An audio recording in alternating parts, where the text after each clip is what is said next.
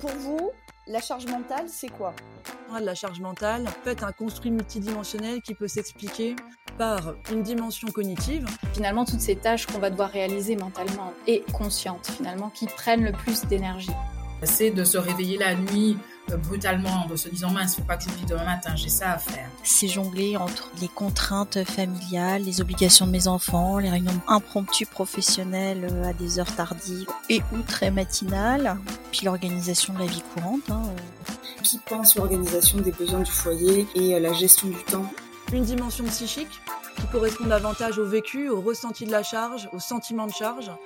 Quelque chose de subjectif, qui est vraiment propre à chacun et puis une dimension temporelle qu'on a tendance à oublier parce que c'est quelque chose de très implicite. Plus on a de temps, plus on va pouvoir gérer un niveau de charge cognitive, un niveau de charge psychique important. Et moins on a de temps, bah, plus le vase va déborder rapidement. Je dirais qu'on peut parler véritablement de charge au moment où l'on ressent un poids qui est difficile à gérer, qui met à mal notre mobilisation, notre potentiel, notre ouverture.